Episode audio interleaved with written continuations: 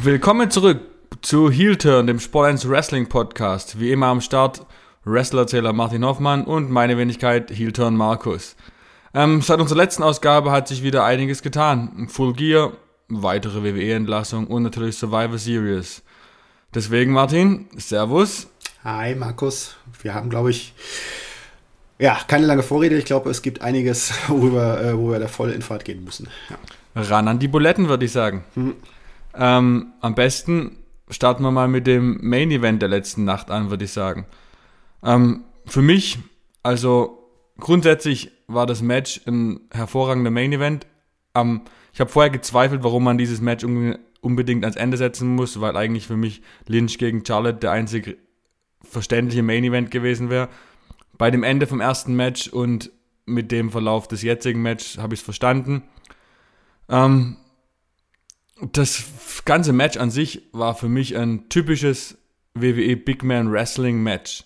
Und da wirklich eine richtig guten Güterklasse her. War wirklich gut, hat mir Spaß gemacht zu gucken. Es gibt ja das, das, das, was dieses Match gezeigt hat, grenzt es von anderen Promotions ab. Das war typisch WWE. Es war die, wenn du bei AW guckst, ist alles Spot-Festivals, ganz viel Action und hier war halt ganz auf Minimalismus gesetzt und immer nur jeder Move hat eine Aussagekraft gehabt, jede Attacke war bedeutungsvoll und voller Macht. Das, wenn man so das öfters machen würde, dann würde Wrestling bei WWE auch wirklich deutlich mehr Spaß machen. Weil es halt wirklich war gut. Das Ende dann ähm, kontrovers, nennen wir es mal. Hm. Also ich möchte jetzt erstmal nicht äh, stehen lassen, dass äh, AEW nur Spotfest ist. Das ist, finde ich, für mich ist es, das ist ein falsches Klischee. Es geht mehr um Action dort, aber es ist nicht so, dass dort nicht äh, jeder, Move eine jeder Move eine Bedeutung hat. Äh, also das, äh, das sehe ich etwas anders. Aber klar, es ist ein, es ist ein anderer Stil. Jetzt auch gerade der, der Big Man-Stil, das, das grenzt äh, es schon auch von AEW, AEW ab, wo die Big Men ja nicht so sehr im Vordergrund stehen. Und ähm, ja, aber auch ein du gutes kannst, Match. Aber du kannst ja. mit so einer Reihenfolge an Aktionen, die bei fast allen Matches bei AW abgehandelt werden, nicht so eine Tragweite in jedes, in jedes Move, in jeden Move reinsetzen, wie ist bei dem Main Event passiert. Ich meine, die haben, haben eine Aktion gehabt, dann war wieder 20 Sekunden Pause und da hast du eine viel größere Möglichkeit, die Emotion und die Gewichtigkeit der vorherigen Attacke aufzustellen und äh, darzubieten. Ah, gut, aber hatte das, fehlte das jetzt in einem Brian Danielson Kenny Omega Match? Nein, fand ich jetzt nein, nicht. Also das nein, genau. nein, nein, nein, nein, nein. Ich, habe ja gesagt, das ist der Big Man WWE-Stil. Es gibt ah. diverse Stils und wenn man es aber so machen will, dann war das die richtige Art und Weise. Ich sage nicht, dass das besser ist als Omega gegen Danielson oder was auch immer. Es sind ja komplett andere Wrestling-Stils. Also ich genieße beides gerne. Gerne mehr von beidem. Mhm. Ja. Ja, äh, ich hadere halt äh, mit, dem, mit, dem, mit dem Match, mit dem Match an sich, mit der Ansetzung an sich und damit, dass äh, ja, WWE jetzt äh, zwei Champions hat und äh, ein Champion ist jetzt eindeutig der A-Champion und der andere ist der B-Champion und der B-Champion soll jetzt immer noch eine Show tragen äh, der jetzt klar dieses Match verloren hat. Da war jetzt auch anders als im vergangenen Jahr bei gegen Drew McIntyre haben sich da jetzt auch die Usos nicht eingeschaltet, war kein ja, war, war, war nicht irgendwie beschmutzt der Sieg.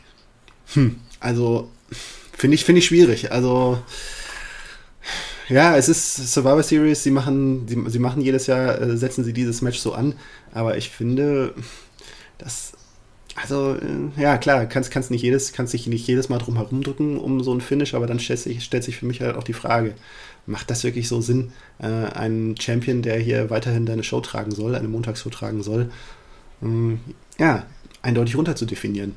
Finde ich schwierig. Also grundsätzlich bin ich bei dir, dass die Ansetzung das ganze Thema schon unnötig schwierig macht.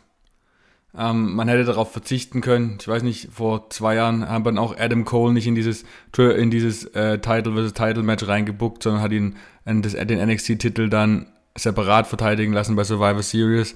Aber ähm, was ich hier positiv hervorhalten möchte, und da stimme ich dir nicht zu, ist, dass ähm, ich finde, Biggie hat hier kaum Schaden genommen, vielleicht sogar gar keinen, weil er wurde wirklich durchweg stark dargestellt. Er hat drei Superman-Punches eingesteckt und stand ihm danach kurz danach wieder komplett entgegen und hat ihn quasi angebrüllt. Ähm, die Niederlage wurde innerhalb der Matchstory gut erklärt. Ähm, Roman Reigns hat sein Knie ramponiert und das war die Matchgeschichte, plausibel, verloren im Endeffekt. Zudem, ähm, wir beschweren uns immer über uncleane Finishes bei WWE und ey, für mich war das jetzt wirklich mal überraschend, dass man das jetzt so durchgezogen hat. Das fand ich eher positiv. Es war realistisch, man, man muss halt verlieren. Man wirft der WWE immer vor. Ja, ja, hey, aber. Man ja, wirft der WWE immer vor, mh. auf irgendwelche unlauteren, muss ich um so eine Entscheidung äh, rum, rumzuwinden und sich zu kneifen, kneifen davor, so eine Entscheidung zu machen. Jetzt macht man es mal und man zeigt mal wirklich ein cleanes Ende, was man so oft gehört hat, wie sich Fans drüber, äh, drüber beschwert haben, dass sie es nicht machen. Und jetzt war's und es war toll. Und jetzt beschweren sich Leute wieder. Also irgendwann sehe ich auch nicht mehr durch. Ich steige langsam aus. Naja, ich, ich, ich beschwere mich äh, nicht über, über, über das Match, über die Qualität des Matches. Darüber, ich beschwere mich auch nicht grundsätzlich darüber, dass Roman Reigns äh, hier, hier auf der Nummer 1 äh, der, der, äh, der Hackordnung steht. Das ist ja auch eigentlich recht eindeutig und das äh, hat sich letztlich auch jetzt nicht dadurch erst gezeigt und dadurch geändert. Ich stelle trotzdem die Frage, hm, also naja, muss man die, hätte man dieses Match so an, ansetzen müssen.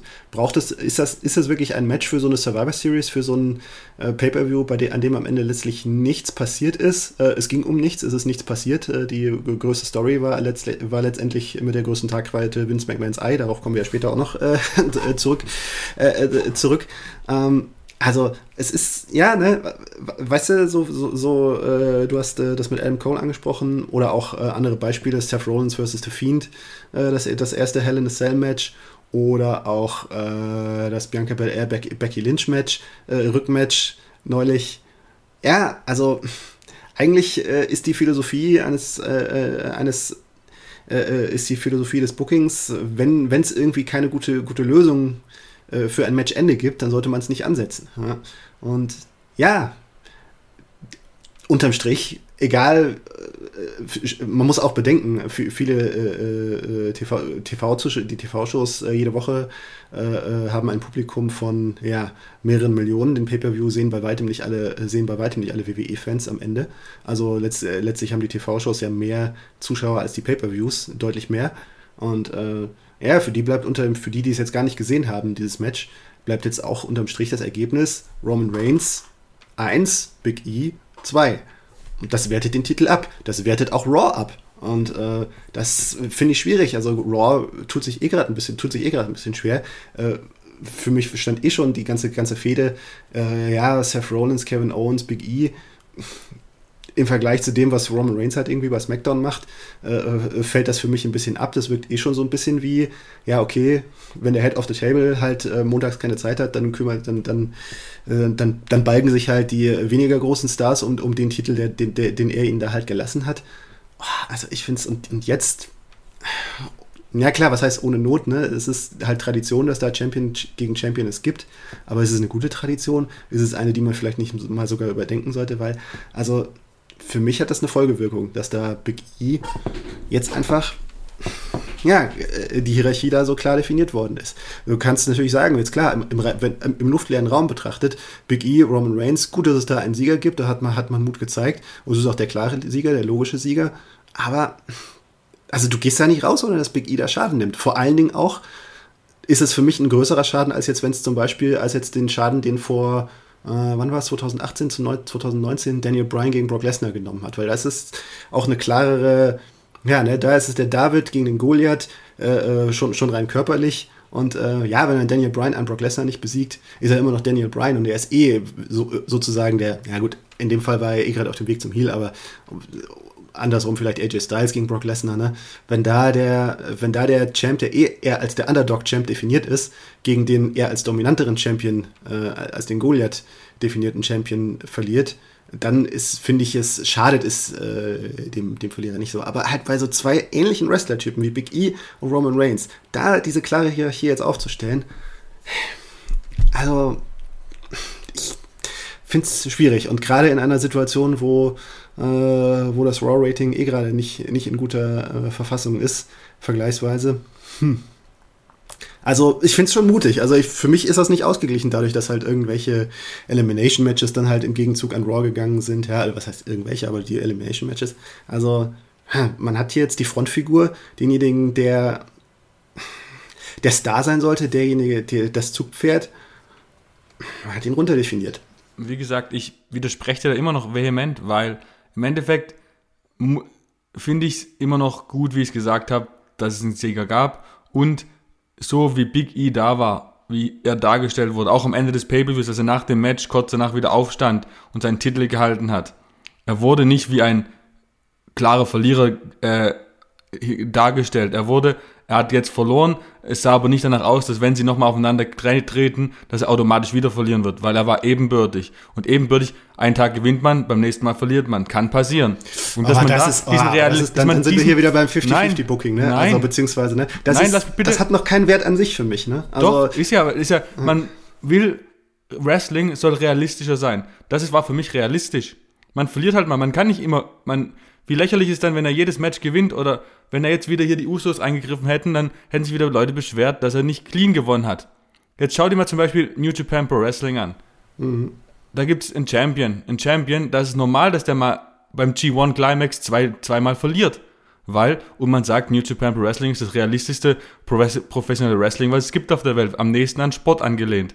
Und da verliert man halt mal. Und dass das jetzt der große Knick ist oder dass man da was auch rüber projiziert auf ähm, dass Raw jetzt schlechter dasteht als SmackDown, das sehe ich persönlich nicht. Ich verstehe es ja, aber auch, aber würde dass man es rein das mit Roman umgekehrt machen? Hm? Anscheinend nicht. Ja, offensichtlich nicht. Aber und sie denken sich ja was dabei. Sonst hätten sie ja was gemacht, definitiv. Mhm. Also, ja, aber dann, äh, dann kannst du aber auch nicht, nicht umgekehrt behaupten, dass das von, dass das, was sie mit Big E machen, dann jetzt in der Situation, dann jetzt halt, ja, einfach äh, ne, dass, das, dass das einfach, dass sie sich dabei auch nichts gedacht haben. Ja? Oder beziehungsweise, dass, das, dass, dass, dass man das jetzt so, ja, die Philosophie von New Japan darüber legt, die Philosophie von WWE ist einfach eine andere. Und in der, in, im Rahmen dieser Philosophie hat WWE ja eine eindeutige Entscheidung getroffen die sie so gar nicht hätten treffen müssen, indem sie sich die Ansetzung dieses Matches so vielleicht einfach gespart hätten und äh, sich einfach eine neue, äh, äh ein anderes Konzept für WWE, äh, die Survivor Series vielleicht mal überlegen könnten, weil äh, ich finde das sowieso ein bisschen schwierig, weil da einfach nicht genug, ja, keine Ahnung, was, was, was, ist, der, was ist der Reiz daran, wenn es um nichts geht. Ähm, ja. Wo wir beim grundsätzlichen Prinzip waren, dass die Survivor ja, Series ja ab, abgesehen von der persönlichen Story um Becky Lynch und Charlie, der wirklich zu vernachlässigen waren. Das hat man ja schon bei der Matchverkündung, wie die ganzen Matches über Social Media verkündet wurden, äh, gemerkt, dass da Und keinerlei Relevanz steht, keinerlei Storybuilding dahinter ist. Es war einfach nur komplett Hanebüchen. Sogar selbst die, selbst die Performer haben ja teilweise gesagt, dass es schön wäre, wenn ein bisschen Relevanz dahinter stehen würde. Und das sagt schon einiges über den Pay-Per-View aus. Abgesehen von der Matchqualität, die größtenteils wirklich gut war, war es halt wirklich ein bedeutungsloser Pay-Per-View, abgesehen vom Eröffnungs- und vom äh, Match und vom Main Event. Und ob man das als Big Four Pay-Per-View sieht, ist halt schon ein bisschen lächerlich. Ja, eigentlich, äh, ja, also äh, äh letztlich, wenn man es im Kontext der Entwicklungen sieht, äh, ist es eine eindeutige, hat sich das eindeutig gefestigt, dass die Survivor Series zwar eine Traditionsshow sind, aber längst nicht mehr längst nicht mehr eigentlich von der eigentlichen Relevanz her nicht mehr unter den Big Four sind. Also eindeutig stehen sie hinter dem, inzwischen hinter den Saudi-Arabien-Shows äh, und äh, hinter Money in the Bank eigentlich auch. Also äh, ja, ist für mich kein zeitgemäßes Konzept eigentlich letztlich mehr. Ja, das hieß ja, vor ein paar Jahren war ja sogar schon mal die Rede davon, Survivor Series abzublasen. Ich glaube, es war vor fünf, sechs Jahren, wo, nicht, wo es am Anfang des Jahres nicht mehr mehr im Pay-Per-View-Kalender vorkam. Aber haben sich dann irgendwie doch nochmal zurückbesinnt man sollte sich wirklich für die Zukunft überdenken, ob das wirklich ein zukunftsträchtiges Modell ist. Ja, man hat ja wirklich echt den Eindruck, sie hatten eigentlich gar keine Lust drauf. Auch, auch in, in, den, Show, in den Shows vorab, ja. Also es, es, eine Woche hatte man das Gefühl, okay, jetzt, jetzt wird mal erwähnt, es ist jetzt, es steht jetzt die Survivor Series an. Ansonsten, na klar, es ist, ja, der, der, der, der Kontext, auch die ganze, auch die ganze, ähm, ja, die ganze Priorisierung hat sich verändert. Es geht jetzt es ist nicht mehr wie früher, dass, sie, dass, es, dass, dass es zwingend ist, die TV-Shows sind das, sind das Produkt, äh, äh, sind das äh, Nebenprodukt, das auf den Pay-Per-View zusteuert. Und mit dem Pay-Per-View verdient man Geld. Heute verdient man mit den TV-Shows viel mehr Geld als mit den Großveranstaltungen, mit den Pay-Per-Views. Man, und man sieht es halt. Ja, man sieht, man sieht es immer wieder. Man sah es bei Extreme Rules, das war ja auch eigentlich ein. Da hatte man auch das Gefühl, äh, Extreme Rules muss man jetzt auch noch irgendwie unterkriegen. Was macht man da jetzt? Ne? Es ist WWE setzt den Fokus auf die wirklichen und noch funktionierenden Traditionsshows, auf WrestleMania, auf SummerSlam, auf Royal Und Rumble, Crown Jewel natürlich. Crown Jewel, genau. Money in the Bank auch noch eher. Und äh, ja, Survivor Series ist irgendwie eher so ein Wurmfortsatz geworden. Ist halt auch noch bitter, dass man mittlerweile, haben das festgestellt, dass man halt, weil das alles Einheitsbrei wird, diese ganzen Pay-Per-Views, die man eigentlich gar nicht haben will, dass man da überhaupt sich nicht mehr richtig dran erinnern kann. Was ist da überhaupt passiert? Was war da? Was war von dem Pay-Per-View von vor sechs Monaten?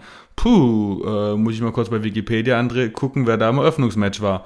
Weil es einfach so viel Einheitsware ist und man richtig merkt, dass da die Liebe fehlt. Ja. Survivor Series, also wirklich, diese Survivor Series, das wäre früher halt so ein, ja, so ein drei Stunden Raw gewesen in der Zeit, wo es noch nicht drei Stunden Raw gegeben hat. So ja, ist richtig. So, so, so ungefähr, war, so, so ungefähr war, war, war, das Gefühl. Es hat sich nicht angefühlt wie so ein, wie so ein Jahreshöhepunkt, über, überhaupt nicht. Ja. Und das Interessante daran ist ja wirklich das Einzige, also vor dem Pay-Per-View, das Einzige, auf was ich mich gefreut hatte, war Becky Lynch gegen Charlotte. Einfach nur, wir hatten ja vor vorletzte Ausgabe drüber geredet, weil man halt weiß, und du hast auch mehrere Artikel darüber geschrieben, ähm, die Spannung zwischen Becky Lynch und Charlotte, ähm, die machen das Ganze, die haben das Ganze so besonders gemacht, dass man dass da überhaupt keine äh, Konfrontation zwischen beiden notwendig, notwendig war. Ähm, es hat sich so real angefühlt und es war halt besser als alle vorgefertigten und realitätsfernen Storylines, die die WWE rund um Survivor Series in den letzten Monaten dargeboten hat. Hm. Aber wer, aber wer hat davon mitbekommen? Wer jetzt, äh, wer jetzt nicht irgendwie gewohnheitsmäßig sich äh, bei Sport 1 Wrestling oder anderswo sei, auch sei euch auch verziehen, äh, liebe Hörer, äh, äh, sich anderswo über äh, die Hintergründe vom, vom, vom, vom WWE informiert. Der hatte jetzt da eigentlich nur diese äh, Promo, Promo von Becky Lynch, wo sie deutlich geworden ist bei Raw. Und äh, sonst das Video muss, muss man bei MMA nett. Hour muss man bei MMA Hour Becky Lynch zuhören, bei im Masked Man Podcast Charlotte Ware zuhören, was sie übereinander zu, zu sagen hatten. Joa es ist, das, fand ich eine ganz interessant, äh, das fand ich eine ganz, ganz interessanten, interessante Sache, weil letztlich äh, hat das WWE selber ja auch nur bedingt in den Fokus gerückt, die ganze Story. Ja, also die Videopackages waren schon, waren auch schön, die haben es nicht so, wie es natürlich real, real dargestellt, aber es war schon, man hat schon dargestellt, dass es eine gewisse private Brisanz gibt, gerade Corey Graves hat es ja öfters erwähnt auch, also fand ich jetzt, natürlich hätte man es noch ein bisschen mehr austreten können, aber für verglichen mit allem anderen fand ich schon schön. Und wenn man es darauf betrachtet, dass WWE ja so auf die, wie sie immer auch sagen, wie so, äh, auf die allgemeinen Fans geht, ähm, vielleicht wollen die das gar nicht wissen, die sind vielleicht so zufrieden, die wissen, Charlotte und Becky Lynch sind die zwei größten weiblichen Stars, reicht mir. Vielleicht reicht das aus, also keine Ahnung. Und die, die wollen mehr wollen, die graben ein bisschen tiefer und finden dann die Interviews und die wahre Rivalität hinter beiden Damen. Hm. Tja, ja, weiß nicht. Ich, ich finde das Verhalten von, von WWE auch ein bisschen schwer, durch, schwer durchschaubar da gerade in, in, der, in der ganzen Hinsicht, weil ich weiß auch nicht, ob sie wirklich, ob es ihnen wirklich, ja, keine Ahnung, ne? sie haben, machen das Beste draus, weil, äh, weil natürlich äh, ist das ein Verkaufsfaktor, da steckt Geld, Geld drin. Ähm, aber andererseits so richtig all in sind sie damit nicht gegangen und ich, ich sehe es mal, ich mal so positiv, wie ich immer bin. Ich probiere es nochmal positiv. Darf ich nochmal positiv sein? Ja, ja, klar. Ähm, das Ende, also das Match war überragend. Das Match ähm, hat wirklich, wirklich Spaß gemacht. Und dann gewinnt Hast du quasi. gemerkt, sie hatten, sie hatten, da, da hatten sie jetzt auch wirklich Bock, sich äh, zu beweisen, ja, wer, wer hier wirklich der Bessere ist. Ja. Und dann dieses Finish, das quasi die Becky gewinnt, nachdem sie quasi sich am Seil festhalten, nachdem, kurz nachdem bei Charlotte das entdeckt wurde ähm, und sie da, der Pin nicht gezählt hat. Am Anfang dachte ich, ah, schade, kein cleaner Sieg, wie das Gegenteil zum Main Event. Jetzt denke ich mir, optimistisch wie ich immer bin und wieder enttäuscht werde, das wäre die ideale Möglichkeit, ein Rematch für Night One Main Event WrestleMania zu haben. Vielleicht, und dann im besten Fall noch ohne Titel, dann gibt's die Titel an zwei andere Damen, da hast du schon drei richtig bedeutsame Frauenmatches bei WrestleMania. Das ist jetzt meine optimistische Weise, weil Becky gegen Charlotte, da brauchst du nichts anderes. Das ist wenn das richtig ausgetreten wird, könnte es eine WrestleMania Main Event Fehde der allerersten Güterklasse sein. Vielleicht. Vielleicht auch nicht. Vielleicht wollen sie es gar nicht. Vielleicht genau. äh, wollen sie, haben sie an was anderes im Sinn. Ich fand aber auch das Finish, das fand ich jetzt äh, auch, auch wirklich gut, weil das ist, äh, da kannst du euch sagen, okay, da hat das äh, uncleane Finish auch wirklich gepasst. Äh, gerade auch noch, gerade auch noch zu der Vorgeschichte, zu der Rivalität, zu der Art und Weise, wie die beiden Charaktere sind. Ja, und äh, na, Becky Lynch ist the man, ne, ist äh, diejenige, die sozusagen auch äh, was, was unausgesprochen mitschwingt, weil äh, Ric Flair darf man ja gerade nicht erwähnen äh, bei WWE. äh, ne, die, äh, die Ric Flair den, äh, äh, den, den, den, den Namen geklaut hat, The Man. Ja, und äh, jetzt war sie dann auch the dirtiest player in the game. Ja? Äh, Charlotte Flair, die Tochter vom dirtiest player in the game, hat versagt beim Dreckigspielen. Ja? Und Becky Lynch hat es besser gemacht. Das äh, ist ein sehr gutes äh, Finish für dieses Match, unabhängig davon, ob es jetzt ein One and Done äh, bleibt oder ob, ob da doch noch ein Rückmatch vielleicht. Das wäre halt eine perfekte Grundlage für mehr. Aber Optimistic Marcus Talking. So, ähm, ja, aber mal sehen. Noch kurz, was ich gerne noch ansprechen wollte, auch noch einen Kritikpunkt. Ähm, das 5 on 5 Match der Frauen. Da hast du im Endeffekt eine Situation gehabt, dass Bianca Belair gegen vier SmackDown-Wrestler da gestanden ist. Und dann das Ding noch gewinnt. Vorher im Match scheidet Liv Morgan aus. Wieso lässt man Liv Morgan nicht diese 4 zu 1 Rolle ein, äh, diese 4 gegen 1 Rolle machen und gewinnen und hat dadurch gleich einen nächsten richtig, richtig stark aufgebauten Gegner für Becky Lynch. Warum lässt man es Bianca Belair machen, die sowieso schon over the moon äh, ist und richtig gehypt und over ist und die braucht jetzt nicht gegen Do-Drop, weil sie da eh in der Fehde ist, wo es nicht notwendig ist. Ist das wieder typisch WWE oder hat man eine vertane Chance oder wie siehst du das? Hm. Also ich, ähm, ja, ich, ich sehe, äh, verständlich einerseits, äh, dass man Bianca Belair jetzt wieder was geben wollte nach der ver verlorenen Fehde mit Becky Lynch, die schon ja, in mehrerer Hinsicht auch äh, schwierig jetzt für sie war. Einerseits musste sie da verlieren, andererseits, äh, ja, hat sich doch gezeigt, dass Becky Lynch trotz ihrer Heel-Rolle ja der, der Liebling trotzdem eher in der Fehde war, was Bianca Belair nicht, nicht, gut, nicht so gut getan hat und deswegen naja, brauchte sie mal wieder was und gegen Doodrop ja, kannst du es nicht richtig bekommen, so wie Doodrop gerade aufgebaut ist. Ähm, ja, aber klar, äh, die, die, die, die Argumentation, äh, dass Liv Morgan das vielleicht eher hätte brauchen können, äh, die ist völlig legitim. Und da, da, da fragt man sich ja, hätte man das nicht anders machen können? Das ist ein guter ja, Punkt. Halt, ja. Vor allem, wenn du, wenn du jetzt Liv Morgan, die quasi als wieder ein, eine Elimination hat und dann gleich gecovert wird im Anschluss, und wie willst du denn da irgendwie Gefahr für Becky Lynch aufbauen, dass sie irgendjemand denkt, dass sie die Frau besiegen kann, die gerade Charlotte besiegt hat? Mhm. Also.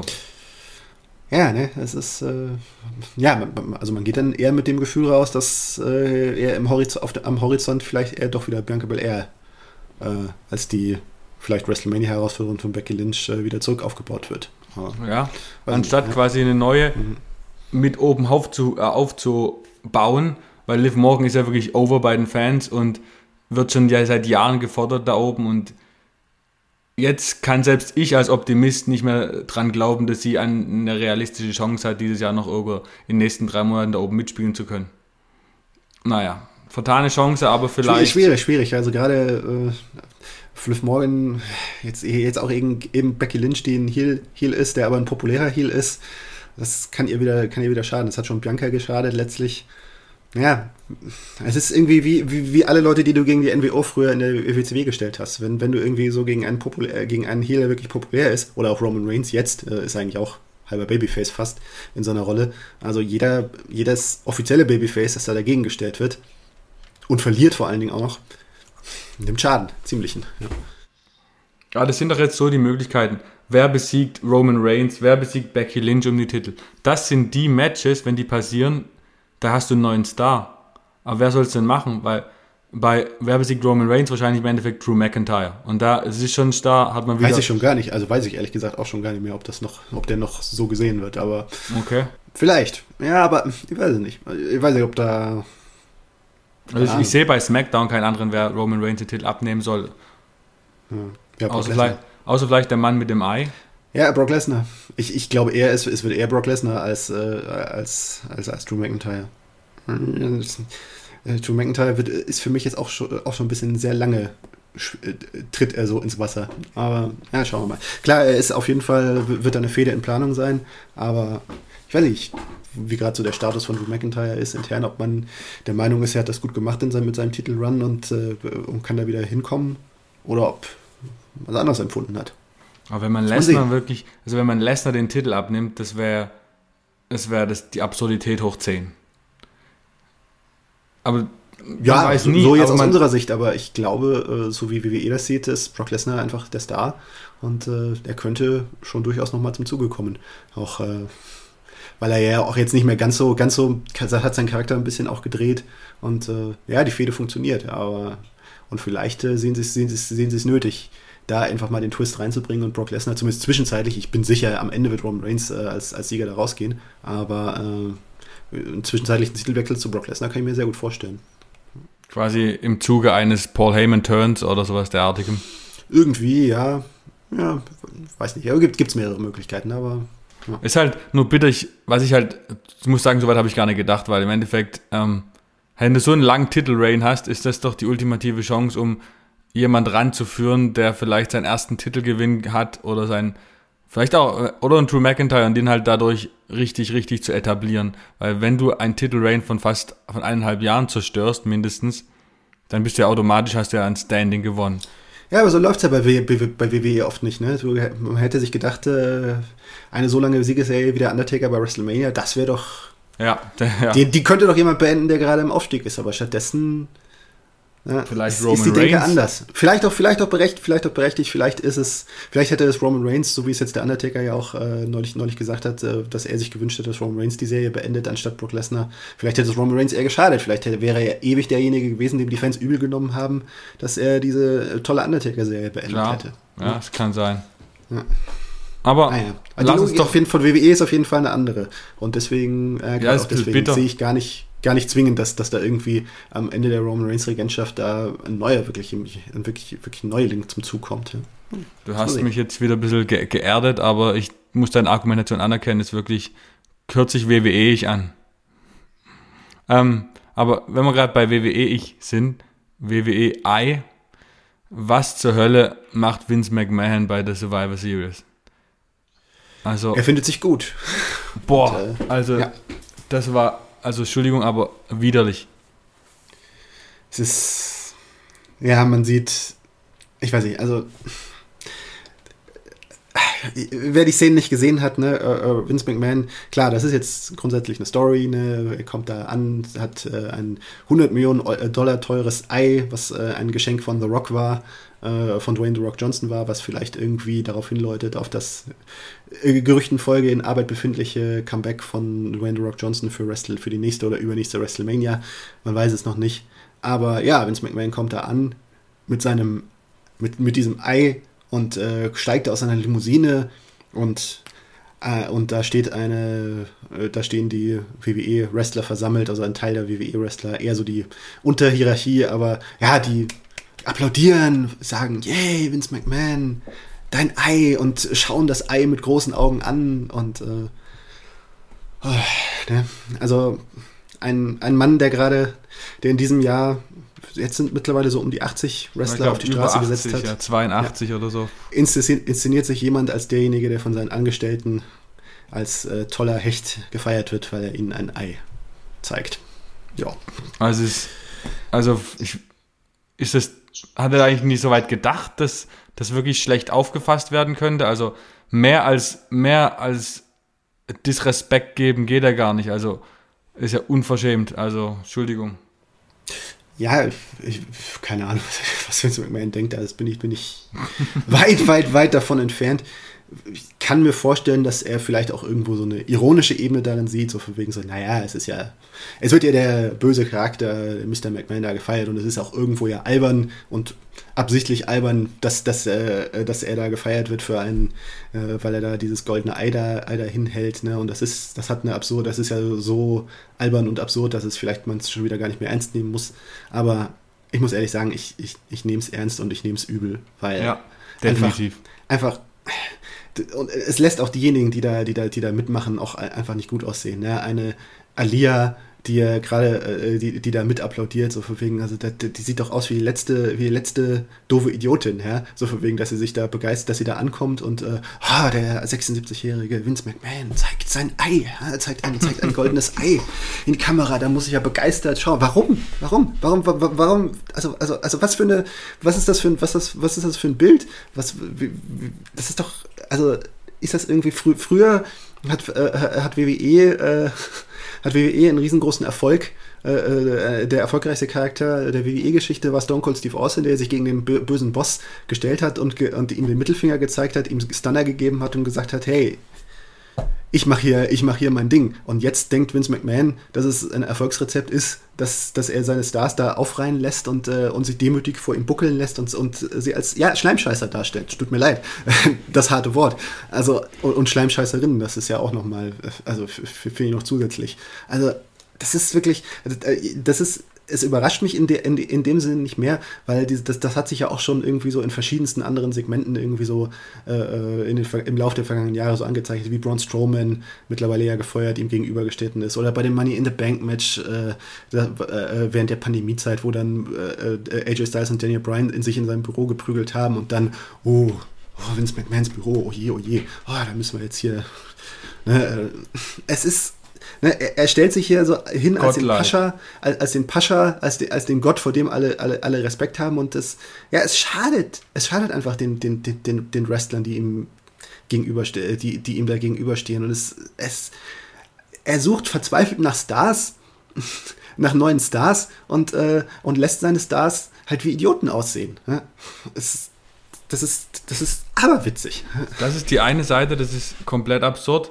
Was ich aber noch viel schlimmer finde, ist diese, wie du es schon angeläutet hast, du, ich entlasse reihenweise Mitarbeiter, äh, On-Camera-Talente und noch viel mehr hinter den Kulissen und lass mich wie den geilsten Boss auf der Welt dastehen. Weißt du, ich bin schon seit, weiß ich, seit Anfang der 90er ein WWE-Guy.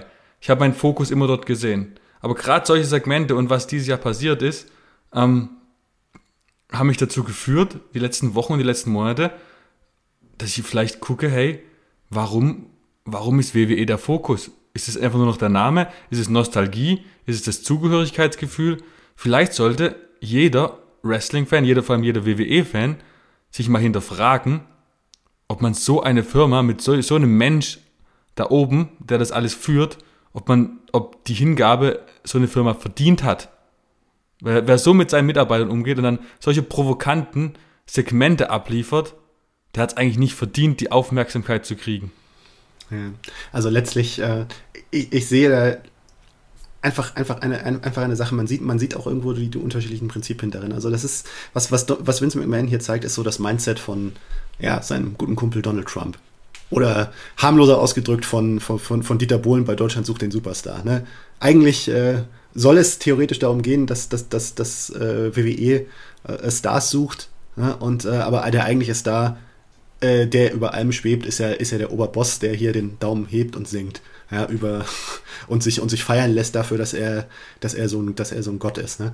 Ja, wie man sich als Fan dazu stellt, ich finde es ich find's schwierig, weil das hat ja alles verschiedene Ebenen. Ne? Es ist, WWE ist ja mehr als nur die Führungsebene, WWE ist mehr als Vince McMahon. Moralisch ist er für mich, ja, ihn so hochqualifiziert moralisch zu sehen, das ist eigentlich schon seit Jahrzehnten, finde ich schwierig, seit Owen Hart, seit dem Steroidskandal, verschiedene, verschiedenen Dingen, Saudi-Arabien, also da ist einfach vieles, finde ich, da, find ich, find ich da moralisch schwierig, schon seit, schon seit Jahren und Jahrzehnten. Und äh, man muss sich ja deswegen nur, nur rein davon nicht seine Sympathie für ein Unternehmen, wo, einem, wo man ja doch eher mit den Stars vor der Kamera fiebert, als jetzt mit dem Boss hinter den Kulissen, äh, muss man sich da nicht zwingend, zwingend nehmen lassen. Aber ja, es ist äh, klar, also für mich stellt sich da die Frage, also ich, ich finde Vince McMahon als Typen, also so, so wie er sich da momentan darstellt, finde ich ihn halt auch echt schwer aus der Zeit gefallen. Aber es ist eine widersprüchliche Sache. Du siehst ja auch irgendwie, dass, dass Fans sich da widersprüchlich verhalten. Ne? Irgendwo äh, äh wird er in den Message-Sports ständig kritisiert, so wegen, ja, der alte Vince blickt nichts mehr, aber wenn er sich dann, ich weiß nicht, er hat sich auch so selten gemacht, wenn er jetzt inzwischen mal vor der Kamera auftritt, äh, äh hört man Thank you Vince, Thank you Vince Rufe. Von denselben Leuten teilweise vielleicht auch sogar auch. Ne? Also irgendwo, das ist eine, da ist eine kognitive Dissonanz äh, da, die auch irgendwo kurios ist, aber ja. Komplizierte Sache. Ja, ja, definitiv. Äh, lass uns doch mal noch ein bisschen auf die Entlassung zu sprechen kommen. Ähm, also ich, es kam mir wirklich aus dem Nichts jetzt, also nicht, dass die Entlassung, die Namen, die entlassen wurden, aus dem Nichts sind neben Hydro, aber es war halt schon unerwartet. Ähm, ich finde es halt mittlerweile, ich finde es halt hart zu sehen, wie Leute, die man mag, vielleicht in die man Zeit und Emotionen investiert, wieder und wieder ihren Job verlieren. Es tut schon ein bisschen weh und es, schwert auch, seine Leidenschaft fürs Wrestling aufrechtzuerhalten. Also man überlegt mal, wenn man Fußball, Fußballfan ist und plötzlich, keine Ahnung, vier deiner Lieblingsspieler einfach mal von ihrer Mannschaft entlassen werden. Das fehlt ja auch Identifikation. Zum Beispiel, was ich ganz schwierig finde, ja, Tegan Knox. Tegan Knox ist so ein Sympathieträger, so eine, die auf Wrestling fokussiert ist, die nett ist und dass die dann Natürlich. einfach keine Chance kriegt und dann entlassen wird. Und da siehst du bei NXT, was da hinterherkommt, da wo wieder auf dieses Attitude Era, Sexiness zur äh, Mandy Rose mäßig der Fokus gesetzt wird, denkt man sich auch, ey, come on, was soll der Scheiß? Vor allen Dingen äh, äh, auf dieses Künstliche. Ne? Also ich meine nichts, nichts persönlich gegen Mandy Rose oder gegen, gegen die Toxic Attraction Mädels und so weiter und so fort. Auch, aber auch die, die ganzen Charaktere sind, sind ja oft so künstlich. So wegen auch was Casey Catanzaro, dieser Party People Charakter, äh, da jetzt irgendwie angedichtet wird. Das ist doch alles irgendwie so am Reißbrett entworfen am Reißbrett entworfen von, von so alten Männern, die, die irgendwie so jungen, jungen Frauen halt irgendwie ihr, ihren Stempel Stempel da aufdrücken. Und äh, ja, ich, ich finde es auch symptomatisch, dass, dass äh, Tegan Nox eine äh, äh, ja, natürliche, äh, die, die, die, die irgendwo einen natürlichen Sympathiefaktor ausstrahlt, jetzt unabhängig von dem, von dem wrestlerischen Können, das sie hat, was das Ganze natürlich dann perfekt ergänzt. Ja, diese, die, die Geschichte, die sie hat, die, äh, äh, die, die, die schweren Verletzungen, die sie hinter sich hatte, das wäre ja auch äh, eine Art und Weise, wie man ihr, wie man Sympathie, wie, wie man Sympathie gewinnen könnte für sie. Das ist einfach eine organische Sache. Und aber nee, also es ist, also man, man, man sieht, das, das, das Blickfeld von WWE verengt sich und verengt sich und verengt sich auf das, was, was sie selber irgendwie für richtig halten. Und das ist ja teilweise gar nicht richtig. NXT 2.0 ist, äh, auf, ist auf Rekordtief gefallen mit den Ideen, die sie ihnen angedichtet haben. Und äh, man könnte eigentlich in einer anderen, in einem anderen Unternehmen, wo nicht äh, ja, aber das ist einfach, ja, das ist Vince McMahons Welt und äh, das, das, zeigt sich, ja. Aber ich finde auch, ja, äh, in vielerlei Hinsicht fand ich die, fand ich die Entlassungswelle symptomatisch, ja. Also auch äh, Hitrow finde ich auch ein, ja. Hitrow ist mehr als symptomatisch, ja. Absolut, ja. Das ist halt bitter, wenn du siehst, man hat es ja schon beim Call-Up gemerkt, Top Dollar soll der große Single-Star werden und äh, Adonis und Swerve Scott dann quasi als Tag-Team. Und klar, wenn Top Dollar, ne, wenn Top Dollar Vince nicht gefällt, wenn er ähm, sich irgendwie, wenn er aneckt, dann ist es für die ganze Gruppierungsende. Und so ist anscheinend passiert. Der, anscheinend hat man auch in Social Media gemerkt, der hat halt kein Blatt vor den Mund genommen. Und da merkst halt, das ist halt, funktioniert halt bei WWE nicht. Und das, die Quittung haben sie schnell bekommen. Das ist halt bitter. Also, gerade für ein riesiges Talent wie äh, Isaiah, Isaiah Scott, äh, Scott ist halt absurd. Den, also, ja. Ja, aber wenn man sich die Entwicklung da anschaut, es ist ja irgendwo schon, irgendwo ist das Ganze ja schon letztlich auf dem, auf dem falschen Fuß aufgefangen. Ja, einfach, einfach letztlich dadurch, wie das, wie Hitro ins Main Roster gekommen ist, ist ja auch schon eigentlich die ganze Statik, die Grundstatik der Gruppierung ist ja eigentlich da auf den, auf den Kopf gestellt worden, weil eigentlich, ne, NXT letztlich äh, im alten NXT ist Isaiah Swerve Scott ja eigentlich der, das Zentrum, das Zentrum der Sache. Ne? Und äh, jetzt im Main Roster wurde es dann so umgedichtet, wurde es ja, hat man ja schon, schon gemerkt, so da wurde schon äh, ne, Isaiah Swerve Scott in der Vorstellung The Veteran, ja, was eigentlich kein Kompliment, was ja kein Kompliment ist letztlich, sondern eigentlich so ein, ja, okay, du bist halt der Typ, der, der, der das Ganze halt vielleicht so ein bisschen nach vorn bringt, ne?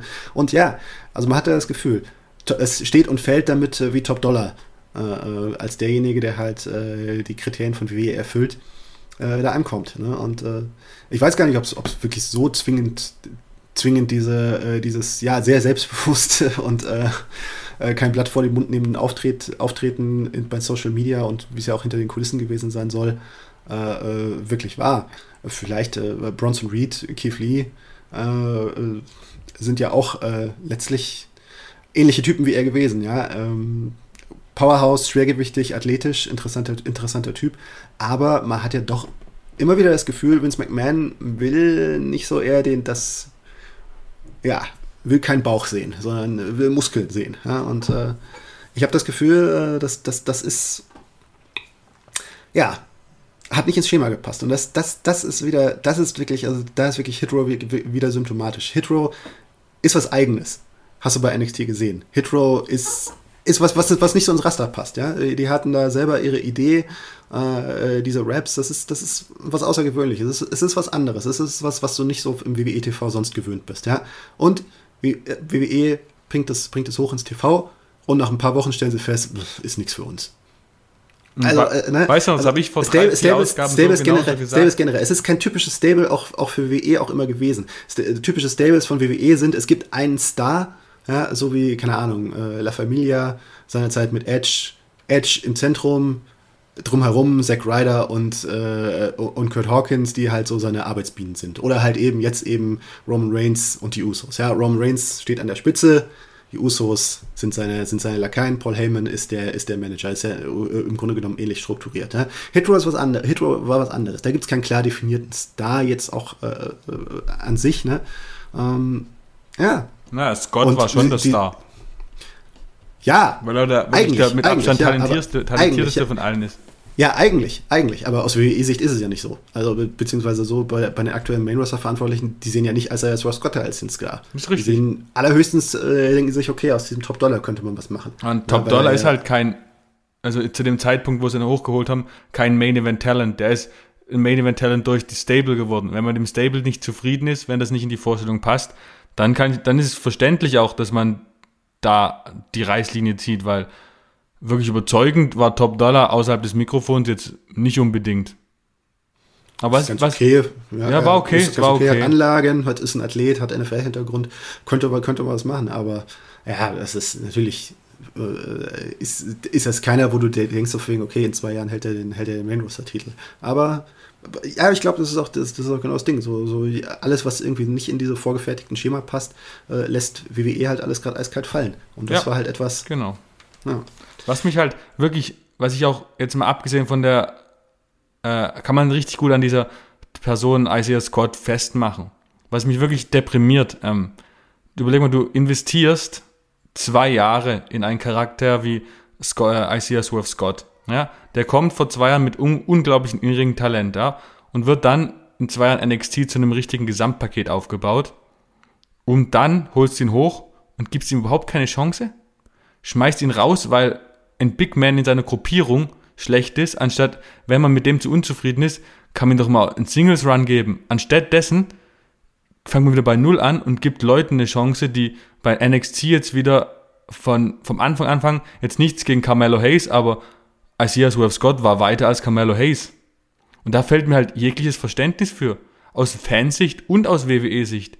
Wieso investiert man so viel Zeit und Geld in ein Talent, um ihm dann nicht mal eine Chance zu geben, oder der, sich selber eine Chance zu geben, einen Payoff zu haben dafür.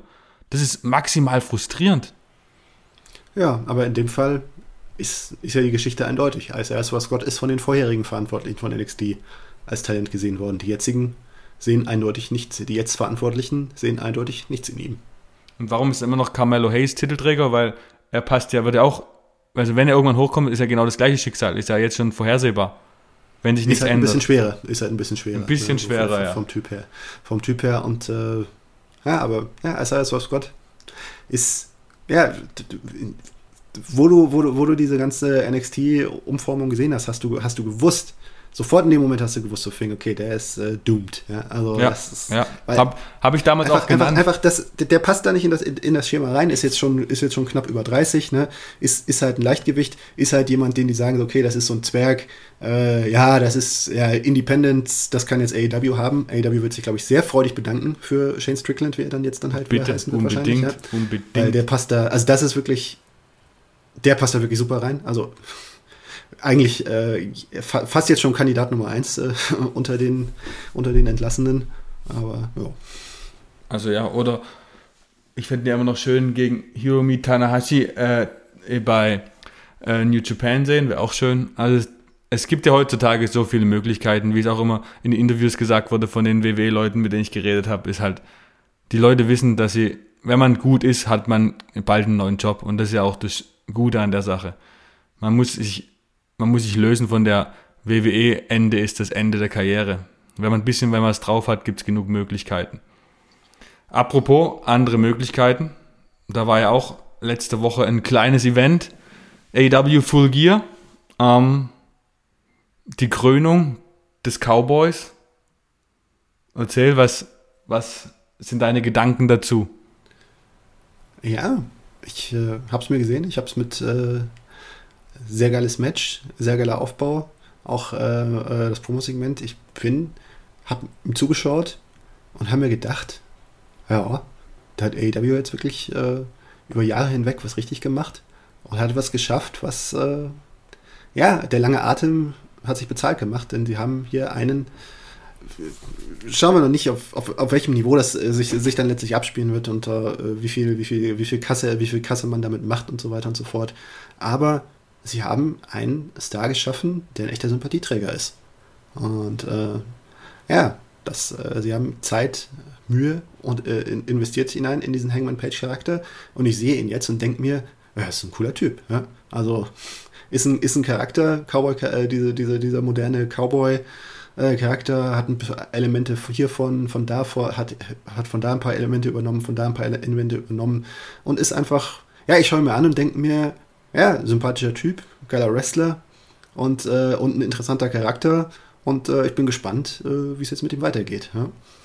Voll, also diese zwei Jahresreise, also ich jetzt mal, ich will nicht, Hangman Page ist ein hervorragendes Talent, aber es ist so aus dem ersten Blick jetzt nicht der absolute Mega World Champion Typ.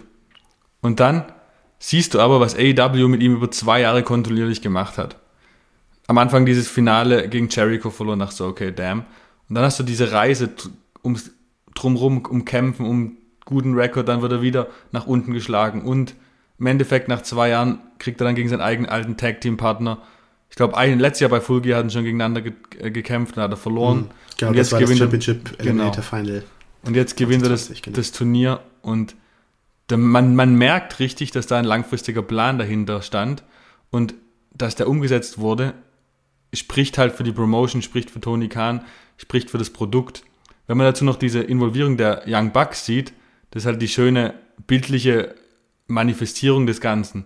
Dass sie quasi beim letzten Mal sind sie ja quasi haben sie es verhindert und dieses Mal hat er quasi, der Matt Jackson was glaube ich jetzt abgenickt, dass er Kenny Omega besiegen kann, darf quasi und dann macht er es und gewinnt das Ding. Es war halt von, von vorne bis hinten schließt sich der Kreis, perfekte Symmetrie, also eine perfekte Geschichte um ein. Umgekehrt auch wieder die Anspielung darauf, dass Hangman Page ja äh, eben, durch, eben durch den Griff an das Bein, den die Young Bucks jetzt nicht gemacht haben, die Young Bucks wiederum ein Titelmatch gekostet hat, ja, in dieser Phase, wo Hangman Page halt eben ne, der in, an seinem Tiefpunkt, am Tiefpunkt der Heldenreise war und äh, quasi alkoholisiert. Das ist jetzt, glaube ich, äh, wegen John Moxley auch etwas runtergefahren worden, dieses Element mit äh, dem Biertrinken.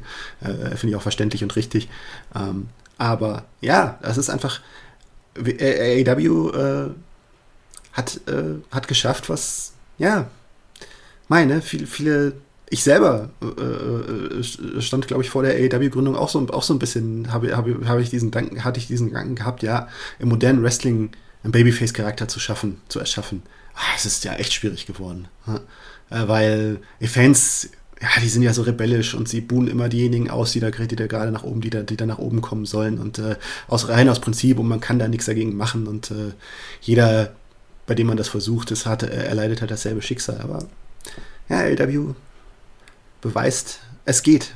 Es geht. Und äh, sie werden es mit Jungle Boy genauso. Äh, Jungle Boy ist auch auf einem guten Weg. War, war, fand ich jetzt gerade äh, so ein bisschen, weil er jetzt bei, äh, bei der letzten Rampage-Ausgabe etwas im Zentrum stand. Ne? Ja, das stimmt. Ja, dem gegenüber, also irgendwo, ne, letztlich, letztlich hätte ich nicht so ziehen müssen, aber in dem Bericht, im, im Smackdown-Bericht war dann gerade, ja, am selben Abend hat, äh, hat WWE Rich Holland äh, äh, so ein bisschen einen kleinen, einen kleinen Schub gegeben, indem er in das Match von Seamus eingegriffen hat. Ja, du siehst, du siehst wieder so die, die verschiedenen unterschiedlichen Philosophien, die dahinter steht. WWE e hat sich diesen Rich Holland rausgepickt, weil der groß und muskulös ist und äh, AEW hat sich einen, hat sich Typen wie Hangman Page oder auch eben Jungle Boy rausgepickt. Ich schaue, ich schaue irgendwie Rich Holland, wie er Sheamus umarmt und ich schaue äh, Jungle Boy, wie er Christian Cage, den alten Campen, den Han Solo in dieser Fehde mehr oder weniger äh, in dieser Story äh, da umarmt und schaue mir die beiden an und denke mir so, hm, wer ist, hier, wer ist jetzt wirklich der Star? Nur Rich Holland, weil er schwerer, weil er schwerer, muskulöser und äh, mehr so dem klassischen Wrestlerbild entspricht, oder dieser junge, langhaarige, coole, interessante Typ namens Jungle Boy, oder eben Hangman Page, eine, eine, eine Generation etwas drüber, nicht, nicht ganz eine Generation, aber halt ein paar Jahre älter. Ähm, ja, ich finde, AEW hat besser, hat hat erkannt, dass, dass sich das Bild von einem Wrestling-Star verändert hat. Und, äh, und sie ziehen es durch. während WWE für mich an alten Vorstellungen hängt. Also ich will jetzt nicht WWE schützen, ich stimme dir vollkommen komplett zu. Allerdings hinkt der Vergleich zwischen Jungle Boy und Rich Holland ein bisschen, weil Rich Holland im, ja, im Main Roster natürlich jetzt viel weniger Aufbau hat als Jungle Boy. Klar, klar, klar, klar, aber völlig, völlig anders. Aber du siehst, man sieht ja so ein bisschen. Grundsätzlich, ja. Jungle was, Boy würde ja niemals rausgepickt werden von WWE. Nein, natürlich, das ist richtig. Aber was halt vor allem bei AEW halt das Ganze so, warum sie es schaffen, bessere Babyface aufzubauen, ist, glaube ich, ein ganz wichtiger Punkt, ist die Einbindung wirklicher, realer Probleme und Schwächen von den Leuten, von richtige Ängste. Nicht diese vorgetäuschte, perfekte, ich nenne es mal WWE-Welt, wo die quasi alle realitätsfremde Charaktere darstellen, sondern da werden richtig auf persönliche Entwicklung eingegangen und offen in die Stories mit eingebaut. Das macht sie viel menschlicher. Genau, es macht sie viel menschlicher und für die, für die Fans viel, ähm, viel nahbarer und kann man sich viel besser mit identifizieren und dadurch, wenn da Leute mit Problemen haben, werden die auch viel besser als Liebling anerkannt, als wenn einer kommt und einfach nur sagt, hey, ich bin der Beste, juhu. Hm. Ja, das, das, das ist wirklich, äh, finde ich, ja so, find ich ja so gut erkannt, weil äh, letztlich WWE ist, ist halt irgendwie auch so ein bisschen auf dieser, in dieser Plastikwelt, in dieser, in dieser künstlichen Welt so ein bisschen ja, festgefahren, ne? So von wegen so, ja, ich bin, die, die, Blaupause ist halt immer noch letztlich irgendwie hier so Stone Cold Steve Austin, The Rock, ne? So, so Leute, die halt, äh, ne, äh, ja, es sind starke Charaktere, es sind äh, starke Charaktere, coole Charaktere, ähm, aber auch irgendwo, irgendwo auch letztlich künstliche Charaktere, ne? Dann, es, es hat sich was weiterentwickelt in den vergangenen 20 Jahren und ich kann mir nicht so richtig vorstellen, dass ein Vince McMahon, seine Generation, das noch so wahrnimmt und mitbekommt und das, da hat äh, der, der Konkurrent, der einfach ein bisschen näher am Puls der Zeit ist, einen Vorteil. Ja, definitiv. Jetzt, aber wir machen heute keine Kategorien, aber trotzdem würde ich gerne eine Frage stellen an dich, die mir gerade spontan kommt, die ich auch danach beantworten werde. Wer entthront Hangman? Wenn du jetzt, wenn du jetzt sagen, wenn du jetzt einen Namen nennen müsstest. Mhm. Wer entthront Hangman? Es ein Heel CM Punk, ein zum Heel turned up CM Punk oder man sagt jetzt schon volle Lotte und sagt MJF. Das wäre auch mein Tipp. Also kommt drauf an, kommt drauf an jetzt, also erstmal meine absolute AEW Nummer 1 Fäde, die sich jetzt anbat mit MJF und CM Punk. Also das ist mein größter Wunsch und wenn MJF da wirklich gewinnen sollte, kann ich mir schon vorstellen, dass er irgendwann nächstes Jahr dann Hangman entdrohen kann, weil im Endeffekt hat er alles getan, was er tun könnte, weil er ist für mich das größte Talent, was, was, was Wrestling zurzeit zu bieten hat. Zukunftsprojekt und der hat, ein, der hat gefühlt alles. Und ich kann mir nicht vorstellen, dass er noch lange ohne Titel bleiben wird. Hm. Ja, also ja, er muss nicht, es ist, ja, es, es, ist, es ist kein Muss, weil MJF ist auch ein Charakter, der nicht zwingend den Titel braucht, weil er einfach, jede, jede seiner Fäden ist einfach, jede seiner Fäden ist einfach interessant. Und äh, er braucht, es, es gibt jetzt keinen Moment, wo man sagen würde, okay, er braucht jetzt und jetzt und dann und dann den Titel und so, ansonsten ist sein Charakter, ist, ist sein Charakter nicht mehr interessant. Äh, sehe ich nicht. Aber ähm, ja, irgendwann im Lauf der, ja, er wird, äh, wenn sein Vertrag 2024 ausgelaufen wird, also AW wäre ja blöd, ihn nicht bis dahin den Titelrun zu geben und dann, dann schauen, was sich daraus entwickelt. Ja. Ich meine, lustigerweise spricht er immer äh, offen darüber, ob es ernst ist oder nicht, dass er dahin geht, wo er am meisten Geld kriegt. Also ich glaube nicht, dass er zur WWE gehen sollte, aber man weiß ja nie. Man muss, man muss schauen, wie sich, ja, bis, sind noch ein paar Jährchen. Bis sein Vertrag paar ja, eben, da, und da könnte sich die politische Gesamtgemengelage bei WWE ja vielleicht auch schon spürbar verändert haben, wer weiß es, ne, wie, sich, wie, wie sich das entwickelt. Aber das wird auf jeden Fall eine sehr spannende, das wird auf jeden Fall eine sehr spannende Kiste, weil ich sehe, WWE ist, glaube ich, denkt sich nicht, äh, sieht ihn nicht und denkt sich so, okay, der ist jetzt unbedingt äh, unser Typ, aber kann sich noch ändern. Man muss ihn nur einmal anhören, dann weiß man, dass er eigentlich die Zukunft für jede Promotion sein sollte. Ja, ja, so rein vernünftig gedacht, schon, aber aus WWE-Sicht gedacht, vielleicht, vielleicht doch anders. Ne? Jetzt schauen wir erstmal. Ja, MJF macht das MJF macht das auch gerade geschickt, äh, holt sich ja auch äh, eben über dieses Thema jetzt auch Heat bei den AEW-Fans. Ähnlich geschickt, wie es äh, Brian Danielson jetzt äh, ja, richtig. gemacht hat mit seinem Verweis auf, äh, als ich WrestleMania geheadlined habe. Richtig, ja. Stark, einfach Ich nur. glaube, ich glaub, er, ich glaub, er, er hat gerade so ein bisschen die, ich glaube, er hat gerade die Rolle, die John Moxley sonst bekommen hätte. Äh, Ah, ja. äh, etwas spontan, aber vielleicht täusche ich mich, aber das, das, das ist meine Interpretation. Weil es kommt ein bisschen unvermittelt, dass er jetzt so diese heelischen Tendenzen Das stimmt, ja. zeigt, ja. Aber es, es bleibt wirklich interessant. Ich meine, die AEW Dynamite letzte Woche war wirklich von vorne bis hinten hochgradig äh, unterhaltsam und give, give me more von allem.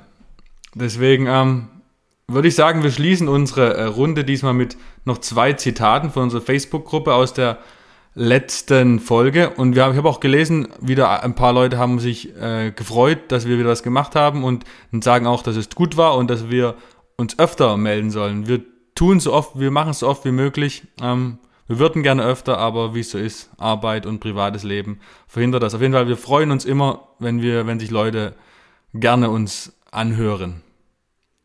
Und damit würde ich mal auf ein Zitat von dir zurückgreifen, lieber Martin.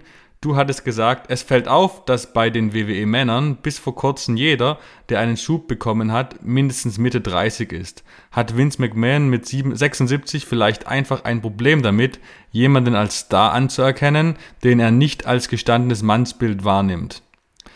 Da hat äh, John Mahler gesagt als Antwort, wenn ein alter Mann die Bindung zum aktuellen Zeitgeist verloren hat. Es ist okay, mehr auf Familien, Kids und Casuals zu setzen, aber auch mit dieser Zielgruppe kann man ein frisches Produkt produzieren, was nicht die Intelligenz der Zuschauer beleidigt und nicht belanglos ist. WWE braucht frisches Blut, auch in der Führung und im Kreativteam. Die Möglichkeit für geile Shows sind ja vorhanden. Was sagst du als dies äh, auf Antwort auf dein Zitat? Äh, würde ich so unterschreiben. Für mich ist, äh, ist es absolut eigentlich so, wie sich die, ja, so wie, so, so wie ich das äh, Geschehen in den vergangenen Jahren, Monaten beobachte, ist es eigentlich absolut unabdingbar, dass äh, Vince McMahon einsieht. Sorry, aber meine Zeit und die Zeit meiner Vertrauten ist abgelaufen und äh, es müsste ein Mensch mit einem frischen Blick da hinein, der zumindest, ja, keine Ahnung, ne? Gabe Sapolsky hat, äh, in, äh, hat äh, um äh, Mitte der 2005er Jahre äh, äh, Ring of Honor äh, äh, ein, für einen frischen Blick im Wrestling gesorgt. Ist auch irgendwo gerade bei WWE un, unten drin im NXT-Bereich. Ne? Schon diese Generation wird nicht gehört und das ist jetzt auch schon wieder 15 Jahre her. Also das ist eigentlich sehr bezeichnend. Ja. Mhm.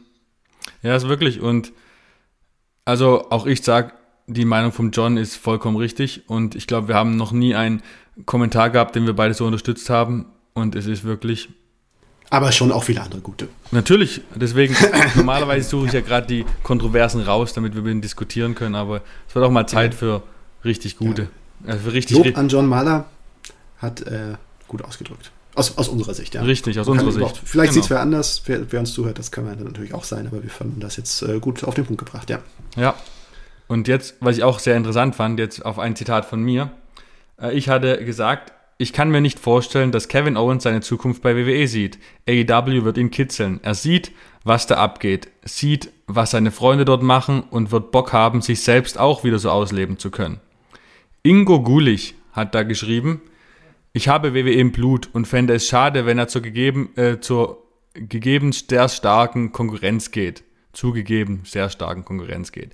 Ich begreife einfach nicht, warum hinter den Kulissen von WWE kein Umdenken geschieht. Ich habe manchmal den Vergleich gemacht mit WWE und dem römischen Imperium. Vielleicht ist WWE einfach zu groß geworden, um den Laden zu managen und viele Geldgeber, die keine Ahnung von Wrestling haben. Aber doch mitreden in der kreativen Gestaltung. Ich fand das hier sehr lustig, weil das teilweise auch meine Gedanken äh, vertritt, dass man als WWE-Fan, wenn man wirklich, so wie ich es auch sage, schon seit Anfang der 90er WWE-Guy ist und dann sieht, wie man, wie das Produkt quasi immer sich in mehr eine Richtung wandelt, die man selber nicht eigentlich nicht unterstützen will und nicht unterstützen kann, dennoch aber halt aus Gewohnheit und Zugehörigkeit weiter guckt und dass man dann frustriert ist, wenn da kein Umdenken einsetzt. Das kann ich 100% nachvollziehen und habe das auch bei mir, spüre ich das. Und diesen Vergleich mit WWE und Römisches Imperium ist gerade ein bisschen wie das Römische Imperium in der, zu Beginn der Endzeit.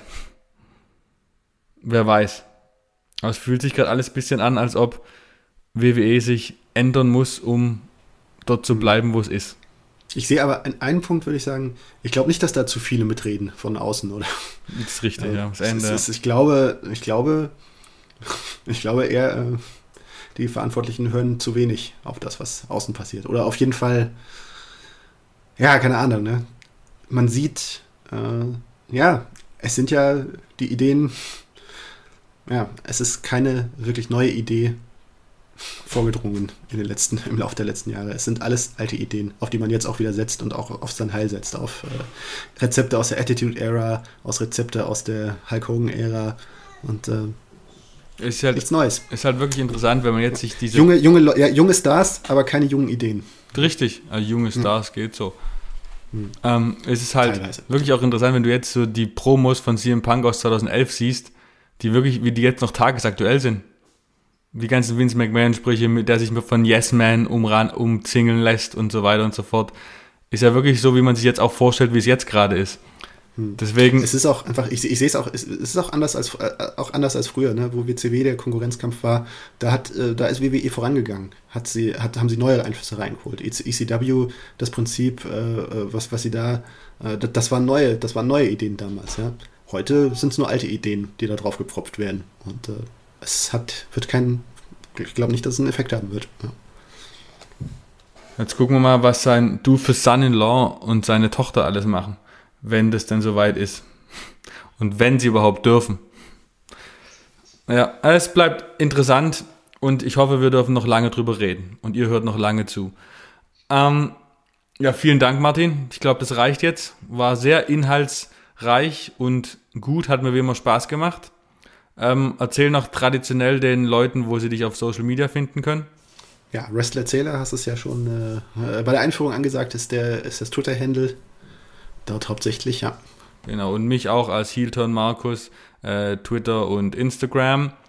Und unsere Facebook-Gruppe Sport 1 Wrestling bitte besuchen und liken. Da werden immer die aktuellen News gepostet und natürlich auch Verweise auf die Podcasts. Da könnt ihr auch mitdiskutieren unter den Zitaten zur jeweiligen Episode und habt dann eine gute Chance, hier aufzutauchen und mit äh, Lob und Tadel von unserer Seite aus ähm, angesprochen zu werden. Natürlich primär ja, Lob. Also, primär Lob. Das ist ja alles. Ja alles jede, Meinung. Jede, jede Meinung respektieren wir. Natürlich, natürlich. natürlich. Wir tadeln hier keinen persönlich. Ja. Es geht nicht um Persönlichkeit, es geht nur um die Meinung. Und Meinung kann jeder vertreten, wie du es gesagt hast. Genau. Äh, stellt uns auch gerne Fragen oder sonstiges über unsere Social Media Accounts. Ähm, folgt uns, liked uns über alle Stellen, wo man Podcasts liken und folgen kann. Apple Podcast, Amazon Music, äh, Prodigy, alles. Ähm, wir freuen uns über jede Stimme, über jeden Zuhörer. Danke, dass ihr zuhört und wir freuen uns aufs nächste Mal. Ciao Martin. Ciao Markus. Und good fight, good night.